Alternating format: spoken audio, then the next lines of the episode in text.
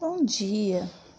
Na tarefa do dia 28 de setembro, segunda-feira, vamos acessar o link para assistir uma história chamada As Flores da Primavera, do autor Ziraldo. Quem não conseguir acessar o link, pode acompanhar a história pelo texto no segundo slide. Depois, vamos responder oralmente algumas perguntas sobre essa linda história. As perguntas se referem às estações do ano. Você sabe em que estação você está? E quais são as estações do ano? Quais vocês preferem? Que flores aparecem na história?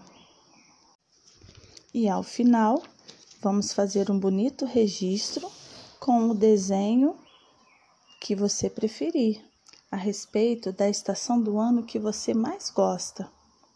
Mais frio ou mais calor? Boa atividade!